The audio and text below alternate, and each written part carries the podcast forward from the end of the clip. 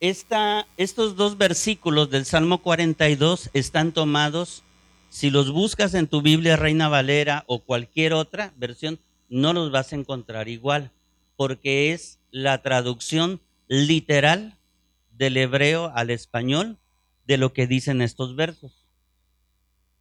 Dice aquí el salmista, porque estás abatida, oh alma mía? ¿Por qué estás intranquila dentro de mí? Espera en Dios, pues todavía he de alabarle salvación de su rostro. ¿Por qué estás abatida, oh alma mía? ¿Por qué estás intranquila dentro de mí? Espera en Dios, porque todavía he de alabarle. Dice, salvación de mi rostro. Y eso es lo que a mí me llamó la atención. Salvación de mi rostro y mi Dios. En algún momento hemos hablado un poco de los salmos. Y el libro de los salmos es un himnario, es un libro de oraciones, son cantos, son cantos. Y, las canciones necesariamente usan la poesía. Y la poesía tocan las emociones y los sentimientos. Una de las maneras o uno de los objetivos por los cuales se levantó este himnario era para que en el pueblo, en los jóvenes y en los niños quedaran impregnados en sus memorias los hechos que estaban aconteciendo en su momento. Algunos salmos este, eh, son, son escritos, son como eh, eh,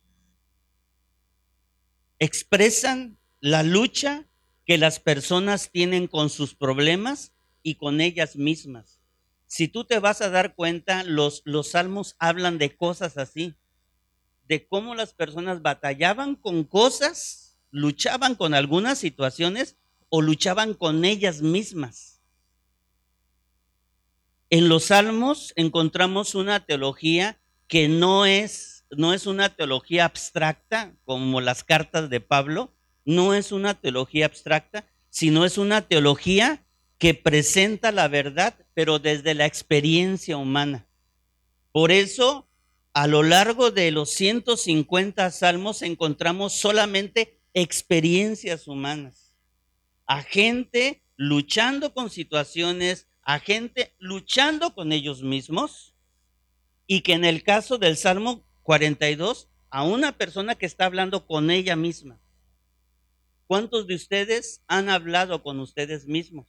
En algún momento lo hemos hecho, claro que sí. Y vemos a personas que de manera eufórica expresa lo que hay, otras veces la gente expresa las cosas de una manera en, que estaba en depresión, pero había una constante, hay una constante que se repite en los 150 salmos y es que son personas que son honradas con ellas mismas. O sea, no son personas que se guardan las cosas, que tratan de esconder cosas, que tratan de aparentar cosas que no son, sino que son personas honradas con ellas mismas. Y, estas son, eh, esto es lo que hace que el libro de los salmos o que los salmos tomen un valor significativo bajo esta actitud de honradez. Yo con ustedes, eh, yo he estado hablando. Con Luis nada más he hablado una vez, con Paloma una o dos veces, ¿verdad, Paloma? Sí. Pero ¿cuántas veces no he hablado con Sara, con Ana? Aquí con la que más he hablado es con América, con Marco una vez también, este, pero cuando yo les hablo, cuando yo les platico, cuando yo les he dicho yo les he, comentado que cuando yo me acerque a ustedes y yo les pregunte que cómo están, no, yo no espero que tú me digas que bien. Porque cuando yo te pregunte cómo estás, tú tienes que abrir tu corazón y decirme realmente cómo estás. Cuando yo te pregunte cómo estoy, cómo estás, tú tienes tres, tres opciones para contestar. Tienes tres opciones. O me dices una mentira, o me dices la verdad o me dices una media mentira, una media verdad. O me mientes, o eres honrado y abres tu corazón, o me dices una media verdad. Pero si tú me mientes, o peor aún, me dices una media verdad, tarde que temprano Dios va a sacar las cosas a la luz. ¿Quién cree esto? Tarde o temprano Dios va a sacar las cosas a la luz. No hay nada que Dios vaya a soportar de sus hijos. Dios es luz y lo tienes que creer que Dios es luz y en Dios no hay tinieblas tarde o temprano. Di una mentira. Bueno, después esa mentira se descubre, como muchas veces hemos descubierto mentiras que a veces algunos, algunos de ustedes nos dicen.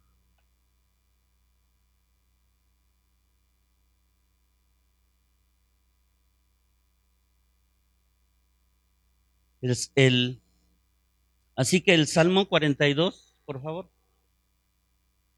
Salmo 42, 11 dice, ¿por qué estás abatida, oh alma mía, y por qué estás intranquila dentro de mí?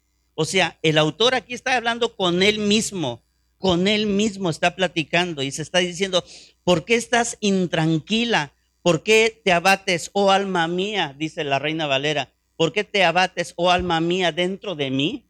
Está hablando a sus emociones, a su voluntad, a sus sentimientos, a sus pensamientos. Ahí está dentro. Estaba pasando una situación con sus enemigos y su alma estaba intranquila.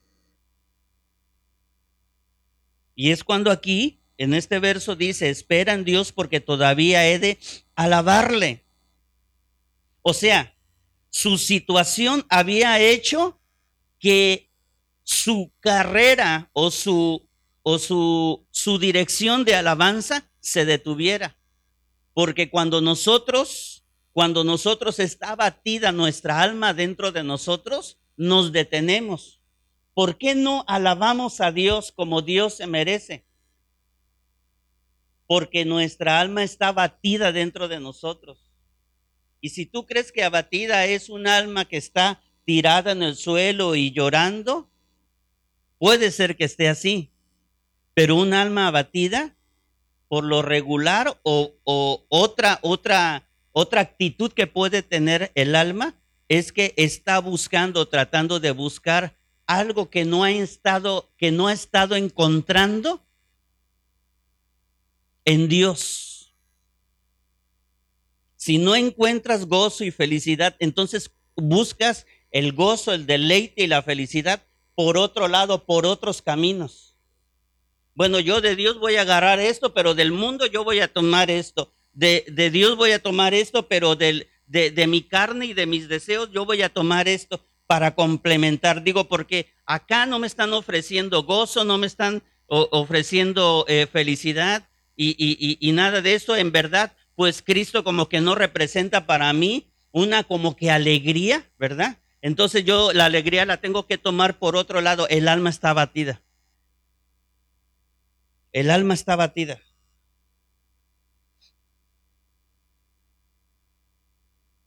Dice en el verso 4 me acuerdo de estas cosas y derramo mi alma dentro de mí, dice el autor, de cómo yo fui con la multitud y fíjese, él, él, y la conduje hasta la casa de Dios entre voces de alegría y de alabanza del pueblo en fiesta. O sea que cuando el pueblo iba a la casa de Dios, e iban contentos y felices y gozosos. Era porque él mismo estaba dirigiendo la alegría del pueblo. Pero cuando el alma se abate, esa capacidad de nosotros se pierde. Cuando llegamos a estar en una situación así, lo principal será siempre la manera en cómo tú y yo enfrentemos una situación. Esa, esa situación. O sea, cuando nosotros tenemos un alma batida, nosotros tenemos que, nosotros somos responsables de cómo enfrentar esa situación, de cómo vamos a tratar el asunto en nuestras vidas. Porque a lo largo de todo el Salmo 42, el autor se enfrenta a él mismo, está hablando con él mismo, se está enfrentando, está preguntándose y está recordando lo que antes sabía para llegar a la pregunta de decir, ¿por qué te abates, oh alma mía, dentro de mí? Estaba recordando lo mejor, el, mejor momento que él tenía, pero para regresar al hoy y decir, ¿por qué te abates? ¿Por qué mi alma está batida?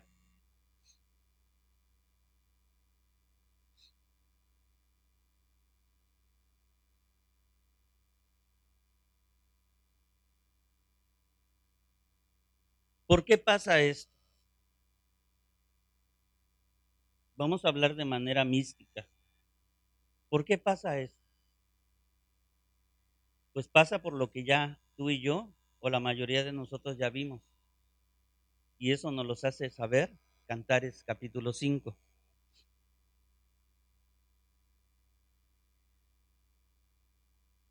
Yo dormía, dice la tsunamita, yo dormía, pero mi corazón velaba.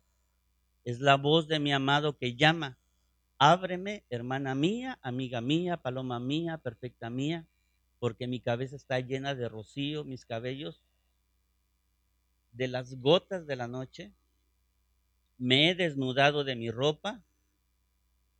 ¿Cómo? O sea, con esta pregunta ella le está respondiendo a él. Él está diciendo, ella estaba dormida y él le estaba diciendo que le abriera. Y ella le contesta, ¿cómo me he de vestir? ¿Cómo me he de vestir? Dice, he lavado mis pies, ¿cómo los he de ensuciar? Y luego dice, el amado trató de entrar con ella. Metió su mano por la ventanilla y mi corazón se conmovió dentro de mí. La que sigue. La que sigue.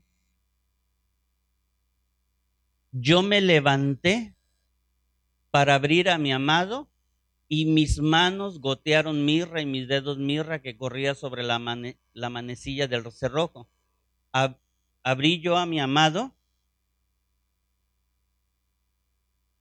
Abrí yo a mi amado, pero mi amado se había ido, había ya pasado y su hablar sal, y tras su hablar salió mi alma. Lo busqué y no lo hallé. Lo llamé y no me respondió.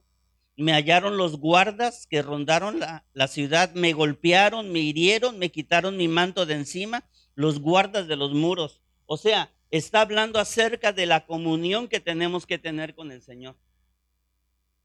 O sea, un alma, un alma se abate cuando nosotros dejamos de buscar al Señor. Por eso la tristeza, la depresión, el enojo, la inconformidad, la, falta, de, la, falta de contentamiento y todos ese tipo de cosas, amados, que llegan a nuestra vida, es simple y sencillamente porque no le abrimos a nuestro amado. Él nos está hablando, pero nosotros, pero ¿cómo yo me voy a ensuciar nuevamente mis pies si ya me lo lavé? Y el amado se va. Es lo que, lo que se nos olvida, amados. Creemos que Cristo siempre va a estar ahí. Pero no, Él está tocando a la puerta. Sí es cierto, dice Apocalipsis, que sí es cierto, Él está tocando a la puerta y está esperando que se le abra. Pero el Señor no permanece siempre ahí. Porque aquí Cantares nos está diciendo que el amado se va. Y entonces Dice que los guardias de la ciudad vinieron y la golpearon, el alma abatida. Fíjate lo que dice Apocalipsis. He aquí yo estoy a la puerta y llamo, si alguno oye mi voz, se abre la puerta, entraré a él y cenaré con él y él conmigo. O sea, se está buscando una comunión con el Señor. ¿Qué pasa cuando el Señor, qué pasa cuando tú o yo no estamos buscando la comunión con Él. ¿Qué es lo que pasa, amados? ¿Qué pasa cuando, cuando no, no cuando no, no logramos tener una comunión con Dios? la proximidad con tu Señor se afecta. Yo no sé qué experiencia estén teniendo ahorita con los devocionales que, que he estado mandando. ¿Los han estado escuchando? A ver, a ver, quiero que sean sinceros y el que no los esté, haya estado escuchando, escuchando, por favor, digan. Sí, ok, Luis. Gracias por tu honestidad, ¿eh, hijo. Sí, sí los han estado escuchando. Bueno, algo tiene que causar. Yo te invito, Luis, que para que el resto del mes lo sigas escuchando todos los días a las 8 de la noche. Luis está en el grupo, Caro. Sí, ah, bueno, ok. Entonces, este, yo te invito, Luis, para que el resto del mes los escuches, por favor. Esos devocionales duran cinco minutos. Es lo más sencillo que vas a encontrar en devocionales. Que no me pegue a mí nada más, por favor. A mí no, a mí no, a mí no, a mí no. A mí no. Este, no, este, este, es lo más sencillo que hay. Cuando yo lo estaba haciendo, este, este, Caro me dice, dice, eso no es un devocional. Pues sí, porque como ella se avienta unos devocionales así bien, bien acá, bien interesantes, este, dice, no, pues eso no es un devocional. Le digo, sí, sí es un devocional, le digo. Es lo más sencillo que puede haber en los devocionales. Y es lo más sencillo, ¿sabes por qué? Porque de ahí tú tienes que partir una vida devocional. Una comunión diaria con, este, una, una comunión diaria con Dios.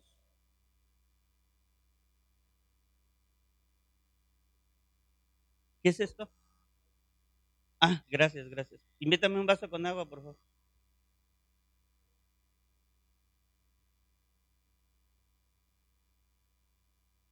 Este mes, porque yo espero que en el resto de los meses de aquí hasta que termine el 2021 no se vuelva a repetir esto, yo espero que en este mes de, febrero esto logre hacer en ti un hábito, un hábito que el primero de, de marzo, el 2 de marzo, el 3 de marzo, tú ya lleves una velocidad en cuanto a una vida devocional. Empieza a hacerlo. Quizá nunca has experimentado, nunca has experimentado eso, eso que el Salmo 1 dice que en la ley de Jehová está su delicia Quizás encontrado delicias en otros lados. El alma abatida busca delicias por otros lados. ¿Sí? Porque nosotros, todos nosotros queremos deleitarnos. O sea, o sea y, no hablo, amados, de, de, de, pasar tiempo juntos. No, no, no, no, no, porque a final de cuentas no, no vivimos todos juntos siempre. Pero tienes una vida propia, tienes una vida privada y tus deleites tienen que estar ahí también en el Señor. Así que la delicia que tú debas que tener en tu vida tiene que partir como consecuencia de este periodo de devocionales que tenemos. Recuerda que el tema de este año es comunión. Y si hay algo que puede echar a perder tu comunión con Dios, es un alma abatida. Yo no quiero que vayan cargándose de trabajo, y que se vayan trayendo trabajo, que tengan que hacer trabajo con un alma batida. Porque el enemigo, porque nuestro enemigo Satanás puede tomar ventaja. Vemos a lo largo de la escritura, vemos muchos ejemplos de cómo Satanás vino a estorbar a la vida de las personas, haciendo que su alma se abata. Pero es porque las personas descuidan su relación con Dios, no obedecen a Dios o lo quieren obedecer a medias. Y eso no tiene que ser.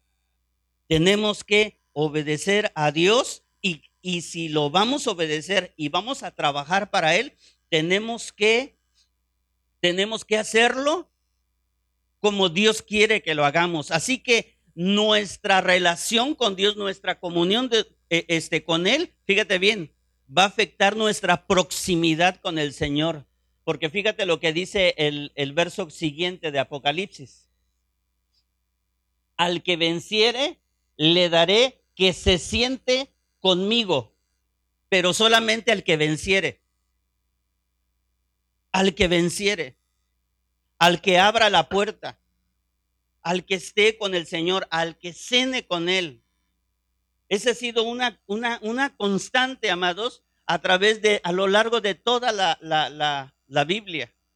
Lo vemos con Abraham en Génesis 18, lo vemos con Jesús, con sus discípulos, lo vemos en Hechos, lo vemos en el, en el Pentecostés y lo vemos también aquí en, en, en Apocalipsis, confirmando el valor de la proximidad que nosotros debemos que tener con el Señor.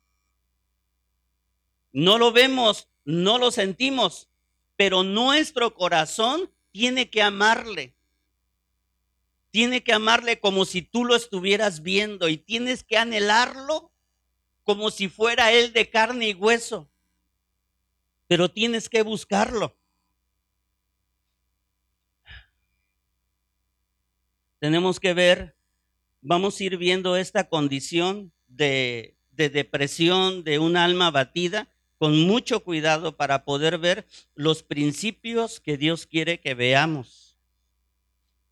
El Salmo 42 nos habla acerca de la falta de tranquilidad, habla de infelicidad, de inquietud, de tensión, de un perturbador estado en el que se encontraba el autor en ese momento. Y eso no quiere decir, amados, que si estamos abatidos, no quiere decir que no seamos cristianos. No, no, no, no, no. O sea, no habla de eso, pero sí habla de que estamos perdiendo muchas cosas. ¿Qué pasa con un, con un cristiano que, este, que está con un alma abatida? Bueno, pues si está con un alma abatida es porque, eh, porque está perdiendo cosas. Ese es, ese es lo malo del asunto, porque no vamos a estar trabajando, no, no vamos a estar trabajando para el reino de Dios y muchas cosas estemos perdiendo, porque eso es el error que por mucho tiempo en muchas congregaciones está sucediendo. Es por eso que se dan casos lamentables dentro del ministerio. ¿Por qué? ¿Por qué? ¿Por qué dentro del, del área del ministerio en muchas congregaciones se dan casos muy, muy lamentables? Pues porque se les hace fácil hacerlo, cometer un error o caer en un pecado, porque su delicia ya no está en el Señor, porque el alma abatida está, está, eh, hace que la relación con el Señor se extienda, se alargue, se distancie. Así que por el bien de nosotros, hermanos, por el bien tuyo, por el bien mío, pero sobre todo por el bien del reino y por su gloria, nosotros tenemos que cuidar nuestra relación con Dios, nuestra proximidad con Él. Tú sabes cuándo tú estás tomando una distancia con el Señor. Tú sabes la distancia que hay entre tu Señor y tú. Tú lo sabes. Tú lo sabes. Porque puedo atreverme a decir, hasta puedes llevar una vida devocional, pero con una con un distanciamiento con el Señor. Porque si hay algo que hacían los fariseos era que ellos siempre oraban. Entonces, ¿por qué cuando Jesús lo vio, los veía, siempre los tachaba con uno de los pecados que a Jesús más aborrecía, que era la hipocresía. Porque ni aún su formalismo, ni su legalismo, ni su práctica de oraciones causaba un acercamiento real con el Señor. Pero todo eso es a causa de un alma abatida. Por eso fue peor lo que sucedió en el Nuevo Testamento que en el Antiguo Testamento. En el Antiguo Testamento los enemigos querían acabar al pueblo, pero en el Nuevo Testamento los enemigos, lo voy a decir de esta manera, acabaron con Jesús. Que eso fue peor que lo que pasó en el Antiguo Testamento. Se presentaron, vieron al Mesías y a pesar de que conocían de la palabra, escúchame bien, amados, a pesar de que se sabían de memoria toda la Torá, toda la, todos los, toda la Torá y conocían los escritos de los profetas y los libros poéticos y todo el Antiguo Testamento, cuando vieron al Mesías, no lo conocieron. Entonces pregúntate a ti, o sea, pregúntate tú mismo. Haz lo que hace el autor aquí, que empieza a hablar con él mismo. O sea, entonces pregúntate, bueno, entonces, ¿qué es lo que pasa? ¿Dónde está el punto donde es real mi relación con Dios? Pero todo tiene que ver con la honestidad. Porque si hay algo que nos gusta hacer a ti y a mí, es guardar en el corazón muchas cosas y aparentar algo que no somos porque nos importa tanto cómo la gente nos ve. Y lo que olvidamos es que la gente que nos ve es la gente que no nos va a juzgar. Y que solamente hay un solo juez en el universo y ese juez se llama Jesús.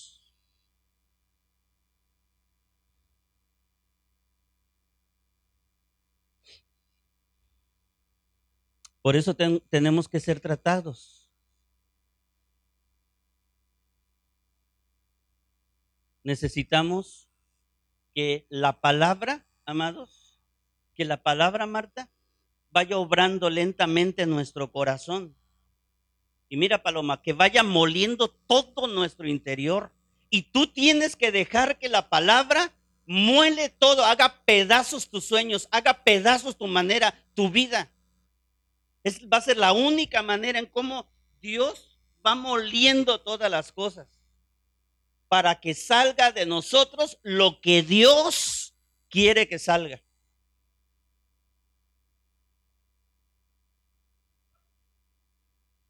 Hay un dicho que yo tengo. Espero que te lo aprendas ahorita y para toda tu vida. El molino de Dios muele lento pero muele, pero muele, pero muele bien. Dios, con el hecho de que yo te esté hablando ahorita de todo esto, y al ratito cuando acabe la reunión y diga, sí, ya comprendí, ya entendí, o sea, ya, ya, ya sé por dónde va. No es cuestión de conocimiento, porque vas a caer en el error de los fariseos escúchame bien, vas a caer en el error de los fariseos. No es el concepto intelectual que tú tengas de la enseñanza bíblica. Es el hecho que te dejes tratar por Dios. Y así como las aceitunas se avientan al recipiente y la piedra empieza a pasar por ellas y están vueltas y vueltas, revienta la nuez saca la semilla de adentro y vuelve la piedra a, pasar y la pasa y luego sigue pasando y sigue pasando hasta que el centro de la aceituna empieza a soltar el aceite. Y en el Antiguo Testamento la única manera, Luis, de producir luz era con el aceite de las aceitunas. Y lo que Dios quiere producir en ti y en mí es luz. Y para eso, y para eso, tenemos que pasar por el molino de Dios. Pero a veces estos procesos, amados, son bien dolorosos cuando nosotros queremos retener cosas, queremos vivir una vida cristiana junto con algunas cosillas combinadillas a hurtadillas, a escondidillas. ¿Te estás durmiendo? Ah, bueno. Te voy a aventar el micrófono.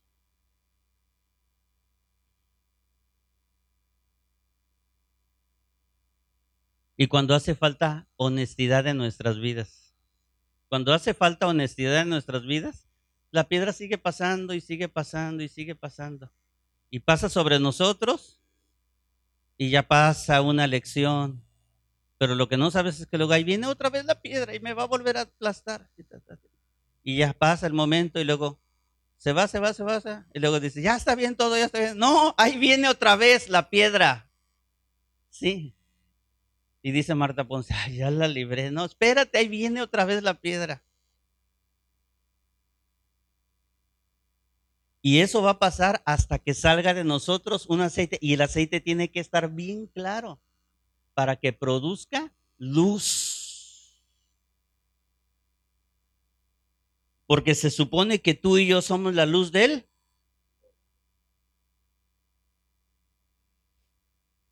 Hay dos cosas en el tema de la depresión espiritual. Dos, dos cosas. Número uno, a ver, pasa a la que sigue. Número uno, la introspección introspección. No es lo mismo introspección que autoexamen. ¿sí?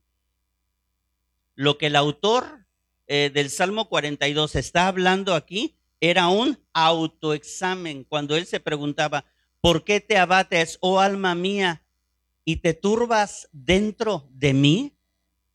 Ese es un autoexamen, pero muchas veces nosotros no hacemos un autoexamen, hacemos una introspección. ¿Y cuál es la diferencia?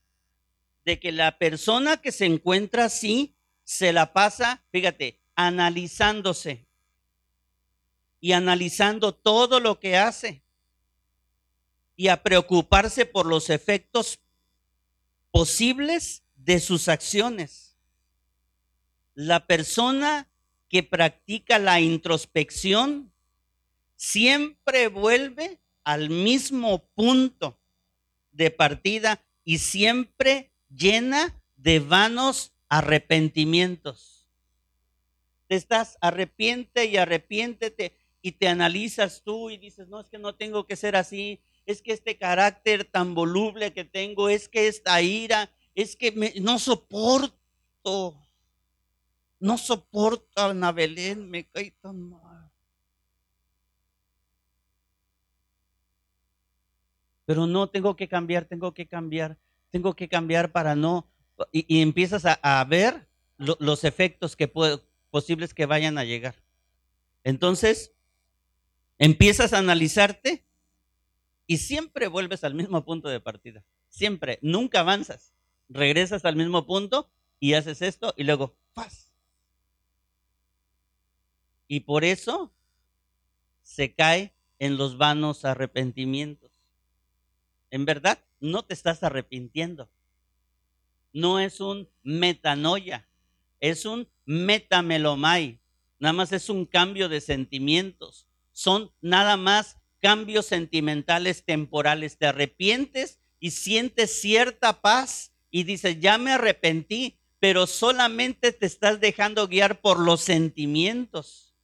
No hay un genuino arrepentimiento. Y como no hay un genuino arrepentimiento, por lo tanto no hay frutos dignos y genuinos de arrepentimiento, porque no los hay. Ahora, dale otro clic. Sin duda alguna, la única y verdadera causa de la depresión de un alma abatida en nuestras vidas viene por medio o por parte del diablo. Nuestro enemigo tiene como objetivo deprimir al pueblo de Dios. Siempre lo ha hecho así. Siempre, si tú ves todo el récord de, de, intervenciones que el diablo tiene a lo largo de la escritura, siempre busca deprimir al pueblo de Dios. Siempre abatir su alma ¿Por qué? Porque va a ser la manera, va a ser la manera en cómo nos va a hacer a ti y a mí inoperantes. Inoperantes. El diablo sabe por dónde atacar. Satanás, fíjate bien, Satanás es el enemigo de nuestras almas. Por eso el autor dice, ¿por qué te abates, oh alma mía? Satanás es el enemigo de nuestras almas. Él a lo que le tira, amados, es al alma. El alma es la parte tuya donde está contenido tu voluntad, tus emociones, tus sentimientos. Ahí está contenido tu carácter. Tú abates, abates el alma y tu carácter también se conmueve adentro. Quedas así como en el aire, quedas presa de un sentimiento o de una emoción o de un mal pensamiento. Un alma abatida, un alma abatida, por eso no puedes alabar a Dios, porque de dónde te va a salir una alabanza genuina para Dios si todo tu contenido, todo lo que contiene el alma está abatida, está sacudida. Y Satanás se dedica mucho a hacer este tipo de trabajo. Influye sobre nuestro temperamento, pero es porque nosotros lo dejamos. El enemigo, Satanás, el diablo, es un oportunista.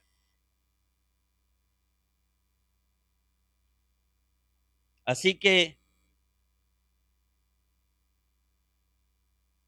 cuando el alma se abate, viene una confusión en la mente. A ver, dale la que sigue. Dice Job 37. Mira lo que dice, pone atención. Muéstranos qué le hemos de decir, porque nosotros no podemos, dice, ordenar las ideas a causa de las tinieblas. ¿Será preciso contarle cuando yo hablare? Por más que el hombre razone, quedará como abismado. Mas ahora ya no se puede mirar la luz. Esta es una condición de la mente y del alma. ¿eh? Esto, esto que estás leyendo aquí es una condición del alma. Pero después el, el verso 21 dice, más ahora ya no se puede mirar la luz esplendente en los cielos, luego que pasa el viento y los limpia. Viniendo de la parte del norte la dorada claridad, en Dios hay una majestad terrible él es el Todopoderoso al cual no alcanzamos, grande en poder y en juicio y en multitud de justicia. Fíjate cómo termina, no afligirá. O sea, Él es la solución para un alma abatida. Porque en Dios no hay aflicción, no hay este abatimiento. ¿Sí? Así, abatimiento. No hay abatimiento, no hay aflicción. Pero cómo empieza aquí hablando de la condición de un alma y luego cómo termina hablando acerca de la solución. Para muchos esa es una condición a la que se han rendido. A veces eh, estar en un alma abatida, hermanos, estamos en Cristo y vamos rumbo al cielo, pero estamos viviendo vidas que si somos honestos, a lo mejor no hayas tanta satisfacción. O a lo mejor sí, pero probablemente las condiciones puedan cambiar cuando, cuando lleguen más cosas a nuestras vidas. Ese es el interés que yo tengo, de que estemos todos con nuestra alma, con una condición interior óptima, sin que estemos cargados. ¿Sabes por qué? Porque uno de los resultados que tendremos si dejamos que nuestra alma se abata va a ser roce unos con los otros. Cuando Pablo recomienda y dice, soportaos los unos a los otros, este, orad los unos por los otros, este, eh, cuando nuestro Señor Jesús dice, llevad las cargas de los unos por los otros, bueno, todo eso no se cumple cuando hay un alma batida. No se cumple. No puedes cargar la carga de tu hermano. No puedes dar amor a aquel que lo necesita. No puedes traer esperanza a aquel que viene sin esperanza. O sea, estás totalmente incapacitado para funcionar como Dios quiere que funcionemos. Y mira bien, mira, mira, escucha esto. Y aparte de eso, añádele ahí cuando el liderazgo o los que están sirviendo empiezan a tener roces y diferencias.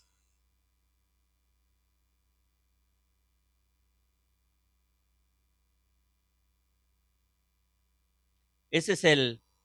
Y luego le añadimos más y aparecen las murmuraciones. Cuando aparecen las murmuraciones, es, el, es la naturaleza ideal para que el diablo se muera, se, se mueva. Porque si hay algo que le agrada a Satanás, es un ambiente de murmuración.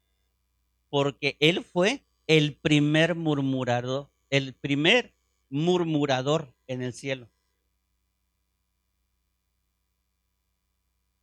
Subiré al cielo, junto a las estrellas de Dios levantaré mi trono y seré semejante al Altísimo.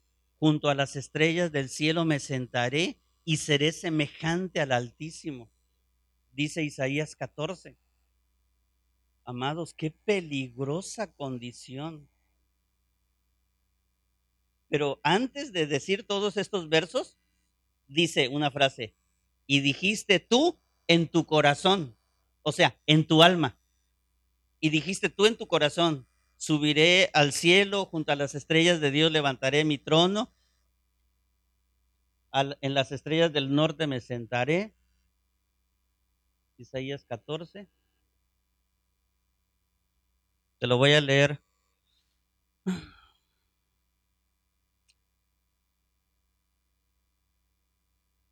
Dice Isaías 14, 13, tú que decías en tu corazón, subiré al cielo en lo alto junto a las estrellas de Dios. Fíjate cuántos yo hay. O sea, no estamos centrados en el Señor, sino estamos centrados en nosotros mismos. Si los voy marcando con mis dedos, ¿sale? Dice, ¿dónde me quedé? Ah, tú que decías en tu corazón, verso 13, subiré al cielo, yo, subiré al cielo en lo alto junto a las estrellas de Dios levantaré yo, levantaré mi trono y en el monte del testimonio me sentaré yo. A los lados del norte, sobre las alturas de las nubes, subiré. ¿Quién? Yo. Y seré semejante al Altísimo. Cinco veces repite yo.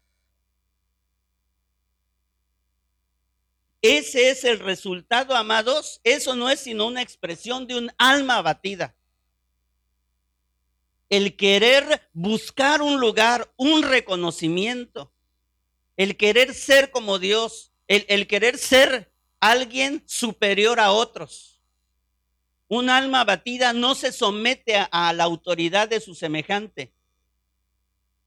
Siempre encuentra un punto de pleito, siempre encuentra un punto de señalamiento, siempre busca los errores de los semejantes. Un alma abatida es el criticón, es el murmurador, es el señalador. Ya se equivocó en esto, ahora dijo esto, yo haría esto. Yo creo que lo que yo creo, yo creo que el plan que yo tengo es mejor que el que esa persona tiene. Eso es una expresión de un alma abatida.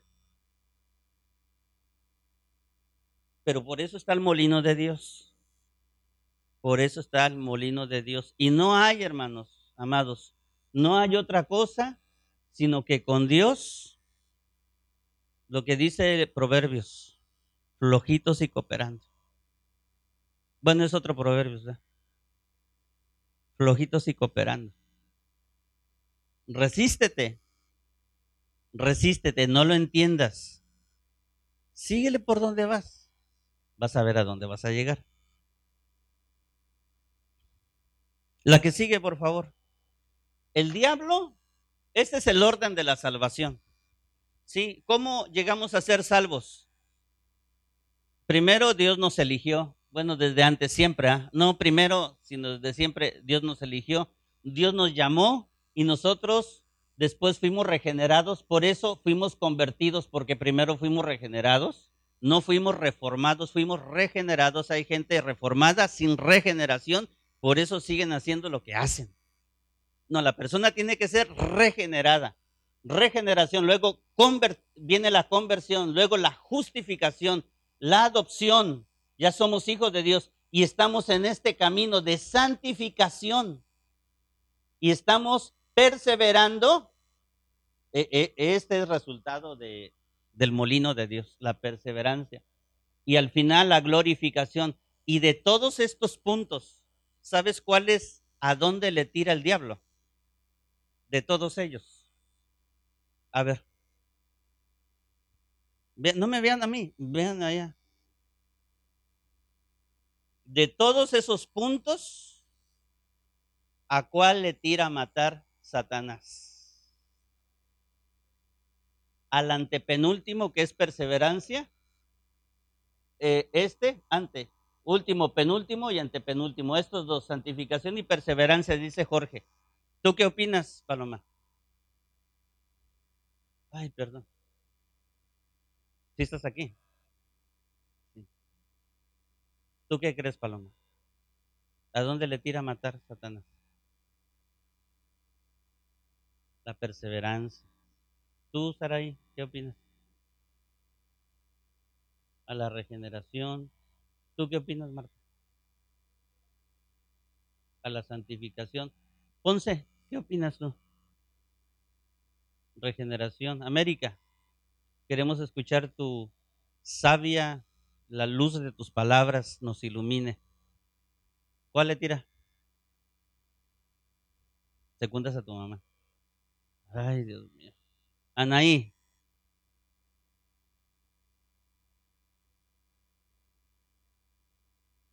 Tú, este.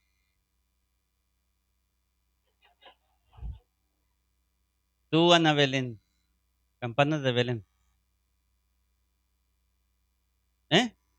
Habla fuerte, que no te dé pena. Como quiera, todos nos vamos a reír de ti. Pues sí. Edgar.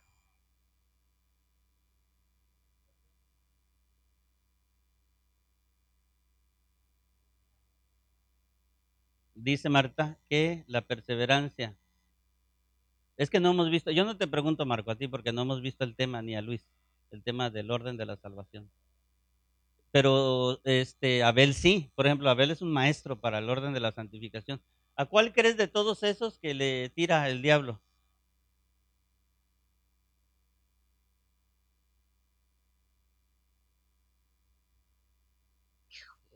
Qué pena me da.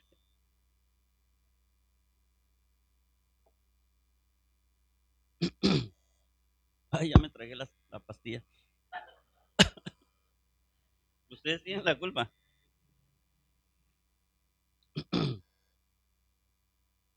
Bienvenida. Bienvenida. Eh, de todos los puntos, de todo el orden de la salvación, Satanás a donde le tira y siempre le ha tirado es a la justificación. Siempre. Si tú no entiendes que eres una persona justa, te voy a recordar para los que ya pasamos el curso de, salvación, que la justificación es un acto que sucede en el cielo, no sucede en la tierra, porque delante de Dios somos personas ya justas. La persona justa, la justificación trata con el hombre en su posición delante de Dios, pero no en su interior. En su interior trata la regeneración, pero la, justificación nos habla acerca de que fuimos perdonados, de que todos nuestros pecados han sido perdonados. Todos.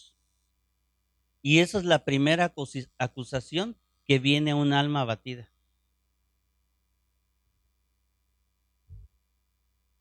Y esa es la trampa, Sarai, donde todos caemos en algún momento. ¿Verdad, América? Estás riendo, ¿ah? Porque. Ay, pastor, le está atinando. Amén, gloria a Dios. Ahí es donde todos caemos. Porque por mucho tiempo estamos pidiéndole, Señor, cámbiame, Señor, perdóname, Señor, ayúdame, Señor. Y paz, volvemos a caer. Y luego me vuelvo a arrepentir, Señor, ayúdame, perdóname, cambia. Y luego, ¡zas! volvemos a caer, ¿sí? Y cada caída, hermanos, es cada vez más fatal, más, es más, es un golpe cada vez más fuerte. Y nos olvidamos que todos nuestros pecados han sido perdonados. Es por eso que antes de hacer un autoexamen, hacemos una introspección. No nos podemos a formular una plática, un diálogo con nosotros mismos, porque ¿quién sabe qué sentimos? para empezar a dialogar con nosotros y decir, ¿por qué te encuentras así? Nunca le has hablado a tu corazón. Cuando tú te encuentres en una situación así, tú solo, por eso están las vidas, por eso están los devocionales, hermanos, porque esos son los momentos donde solamente tú y Él están. Tú y Él están. En la mañana yo le decía a Dios, eran cuatro de la mañana, yo le decía a Dios, Señor, no estaba yo poniendo muchas cosas que hay en mi corazón delante de Él. Pero esos son los momentos que tú tienes que aprovechar para llegar con tu Señor y decirle, sí, las cargas que traes, pero hablarte, hablarle a tu corazón y decirle, corazón, ¿por qué te sientes así? ¿Por qué estás enojado o por qué estás enojada? ¿Por qué? ¿Qué es lo que te pesa? ¿Qué es lo que hay en tu corazón? ¿Por qué estás enojado con tus compañeros de trabajo? ¿Por qué te enoja todo lo que te digan? Te enoja, te molesta. ¿Por qué estás llorando? Ese tipo de autoexamen, amados, e, ese Salmo 42 es un salmo que nos da una clave para poder desplazar un alma abatida a un alma confortada en Dios. Se desplaza tomando responsabilidad. Cuando tú te dejas así, cuando tú te abandonas así y crees que el tiempo va a sanar tu corazón, eso es una vil mentira. Lo único que estás haciendo, escúchenme bien, lo único que estás haciendo es que le estás dando toda la oportunidad al diablo para que avance en tu vida. Porque ¿cómo era posible que había un Pedro que le viene y que le declara al Señor y le dice, tú eres el Cristo, el Hijo del Dios viviente, y momentos más adelante es influido por Satanás para decirle, no, no vayas a Jerusalén, quítate de mí, Satanás.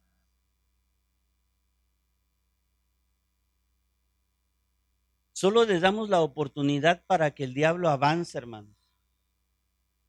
Entonces, se tiene que desplazar esa situación. Así que el diablo siempre le va a tirar a la justificación mantener a la gente, a los cristianos, hermanos, mantenernos confundidos en la justificación, hace que nos entren en que estemos entretenidos más, fíjate bien, en la santificación. Porque, mira, te lo voy a explicar. Él ir aquí para que aquí nosotros tengamos ese problema de que no alcanzamos un nivel o un estándar de santidad como Dios nos lo está pidiendo. Y estamos luche y luche y luche y luche y luche y luche. Pero el problema ya está arreglado porque Cristo con su sacrificio y su sangre derramada en la cruz nos ha limpiado y ha perdonado todos nuestros pecados, hermanos. Y por la justificación de Él es por eso que nos podemos acercar al trono de la gracia libremente y todas las veces que tú quieras, tú te puedes acercar al trono de la gracia.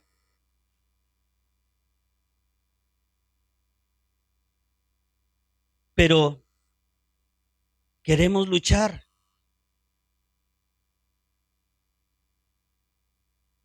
A la hora que quieras. Romanos 3, Concluimos. Concluimos pues. ¿Te pareces a Edgar Abelé? Concluimos pues que el hombre es justificado por fe sin las obras de la ley. Y tú quieres sentirte justificado por obras de la ley sin fe. Cuando tu fe debería estar bien puesta en Cristo Jesús.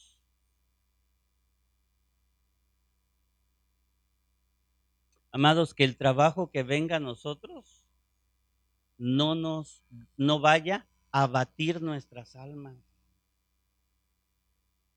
Algunos de nosotros vamos a participar, algunos de nosotros vamos a ir a las misiones.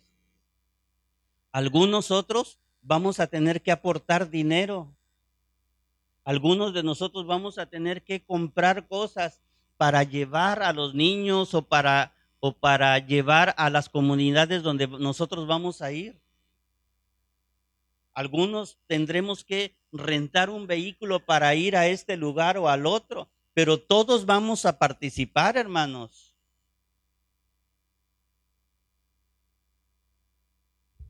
Pero si hay un alma abatida, te va a estorbar mucho para que lo hagas.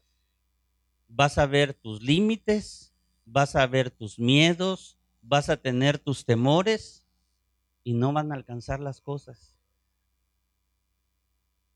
Así que necesitamos, amados, que nuestra alma esté bien fortalecida en el Señor. Eh, aquí en el, en el Salmo 34, en el Salmo 34, eh, no, perdón, lo que dice el Salmo 42 se vuelve a repetir en el Salmo 43. El Salmo 43, 42 eh, termina diciendo, ¿por qué te abatas, te abates, oh alma mía? ¿Y por qué te turbas dentro de mí? Esperan Dios porque aún he de alabarle, salvación mía y Dios mío. Bueno, de la misma manera, el 43 termina. Hay algunos comentaristas que dicen que el 42 y el 43 es un solo salmo, es una sola canción. Pero la cuestión es esta, que seamos conformados y que estemos bien fortalecidos en el Señor. Y para eso necesitas honestidad. Es un camino. ¿eh? Yo lo que todo lo que yo les estoy hablando, amados, es un camino de andanza. Es un camino en el que tú tienes que tomar tu vida de una manera honesta e ir. Y que cuando yo me acerque a ti para saber cómo estás, tienes que ser bien sincero y bien sincera, bien honesto. Yo no siempre me acerco. Yo no siempre me acerco a las personas, pero cuando lo hago, procura siempre ser honesto. Ser honesto, porque tú tienes que saber a qué me refiero cuando yo te pregunto, ¿cómo estás?